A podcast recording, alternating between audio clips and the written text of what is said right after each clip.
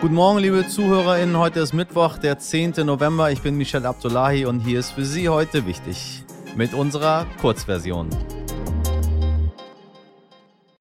Zuerst aber für Sie das Wichtigste in aller Kürze. Deutschland steigt aus der Finanzierung fossiler Energien im Ausland aus. Oha.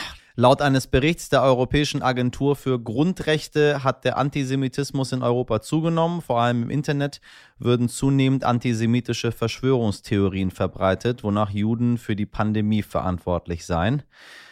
Dem müssen wir uns äh, vehement entgegenstellen, meine Damen und Herren. Und Moderna hat die Zulassung seines Impfstoffs für 6- bis 11-Jährige in Europa beantragt.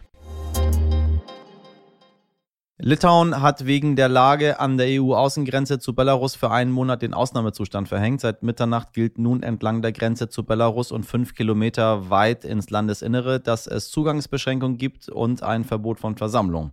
Die Regelung erstreckt sich auch auf mehrere Migrantinnenunterkünfte. Damit wird das Recht von illegal eingereisten Menschen auf schriftliche oder telefonische Kommunikation eingeschränkt. Tausende Menschen versuchen seit Tagen schon, die Zaunanlagen zu durchbrechen. Auch Schüsse sind gefallen. Laut polnischen Behörden haben sich zuletzt bis zu 4000 Migrantinnen im Grenzgebiet aufgehalten. Die EU wirft dem belarussischen Machthaber Alexander Lukaschenko vor, gezielt Menschen aus Krisenregionen einfliegen zu lassen, um sie dann in die EU zu schleusen.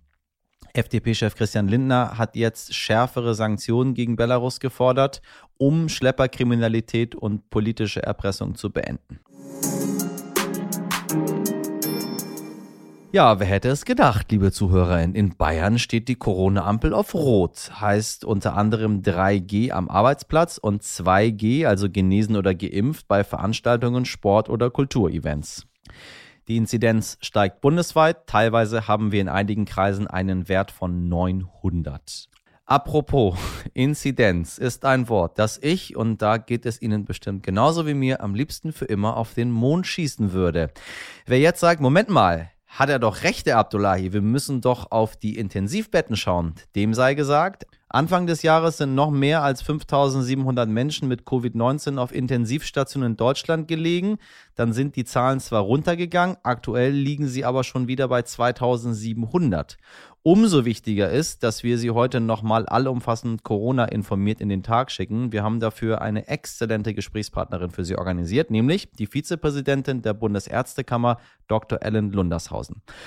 Frau Lundershausen ist außerdem die Präsidentin der Landesärztekammer in Thüringen und Fachärztin für Hals-Nasen-Ohren-Heilkunde mit eigener Praxis, die sie inzwischen zusammen mit ihrer Tochter führt.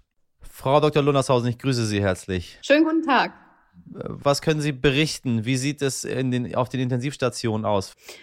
Also wir können sicher sowohl im stationären als auch im ambulanten Bereich eine enorme Zunahme an positiven Testergebnissen von Patienten äh, beobachten.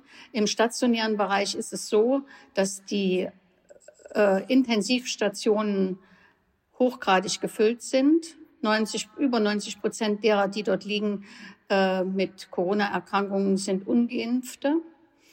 Und es gibt aber zusätzlich ja noch Corona-Stationen, wo die in Anführungsstrichen milderen Verläufe von Erkrankungen bei Patienten untergebracht sind. Die sind auch ähm, voll. Wie gehen wir damit um, dass jetzt die Intensivstationen voll sind mit ungeimpften und auf der anderen Seite müssen wir uns immer wieder von Menschen anhören, auch von Prominenten in der Öffentlichkeit. Ja, man weiß ja nicht so richtig genau, was mit dieser Impfung ist. Das passt für mich einfach nicht zueinander. Da gebe ich Ihnen uneingeschränkt recht. Ich glaube, dass da äh, medial viel Durcheinander entsteht. Äh, zum Schaden eigentlich der Bevölkerung, weil viele Leute das nicht mehr differenzieren können. Ich selbst vertrete nach wie vor die Auffassung, mit vielen meiner Kollegen, das muss ich allerdings sagen, äh, Impfen ist das einzige Mittel. Impfen schützt uns vor den schweren Verläufen und ich vergleiche, ja. vergleiche es immer sehr gern mit der Influenza-Impfung. Auch da versprechen wir beim Impfen nicht, dass die Leute nicht einen Schnupfen kriegen können oder mal Halsschmerzen. Aber sie kriegen keinen schweren Verlauf einer Influenza-Infektion. Und genauso müssen wir das bei Corona betrachten. Und ich selber meine, dass es auch eine gesellschaftliche Verantwortung von Menschen in unserem Land gibt, sich impfen zu lassen, um eben gerade das Personal in Krankenhäusern zu entlasten. Wie schauen Sie äh, in Ihrer Rolle als Vizepräsidentin der Bundesärztekammer auf die äh, Pläne der Ampelkoalition für Winter-Frühjahr? Also das, was ich bis jetzt gelesen habe von den Vorstellungen unserer neuen Regierungsparteien, ist mir manches zu weich formuliert. Ich glaube, 2G für Events, da gibt es überhaupt nichts gegen einzuwenden. Das ist vollkommen in Ordnung, bundesweit aber mit Kontrolle, ja. mit Kontrolle und mit AHA-Regeln. 3G am Arbeitsplatz ist sinnvoll. Noch schöner wäre es, wenn alle geimpft wären und wir bräuchten das gar nicht. Tests in Pflegeheimen finde ich gut, aber wenn alle geimpft sind und wenn man nur die ins Pflegeheim hineinlässt als Besucher, die geimpft sind, dann wäre das schon mal ein Fortschritt. Allerdings haben wir dann immer noch die Frage, gibt es noch welche, die eben vielleicht auch Corona hatten, trotzdem sie geimpft waren. Also diese Testpflicht für Alters- und Pflegeheim finde ich schon auch gut. Das Entscheidende sind konsequente Prüfungen und wieder AHA-Regeln konsequent aus und durchzuhalten. Eine Frage hätte ich noch an Sie als, äh, Sie sind ja in, in, mehreren Funktionen hier heute bei mir, auch als äh, Präsidentin der Landesärztekammer Thüringen.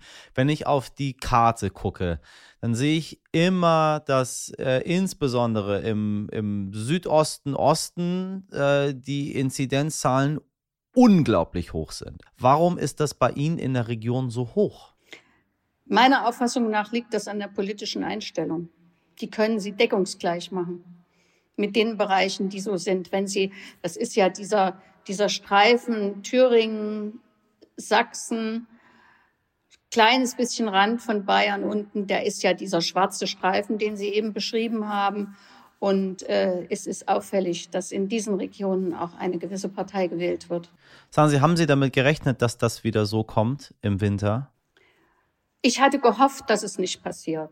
Und ich hatte nicht geglaubt, dass es in einem solchen Ausmaß passiert. Das habe ich nicht geglaubt, weil ich immer die Hoffnung hatte, dass wir über den Sommer mindestens auf 90 Prozent der Durchimpfungsrate kommen. Ich danke Ihnen sehr für das Gespräch, Frau Doktor. Vielen Dank. Ich wünsche Ihnen einen schönen Tag.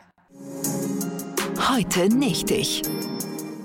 Keramik, Pott, Wasserabfluss, Brille, ein Klo, so einfach ist doch keine Raketenwissenschaft, werden Sie jetzt vielleicht sagen. Doch, äh, das mag vielleicht bei Ihnen zu Hause so sein, aber anderswo sind Klos sehr wohl hochkomplexe Maschinen.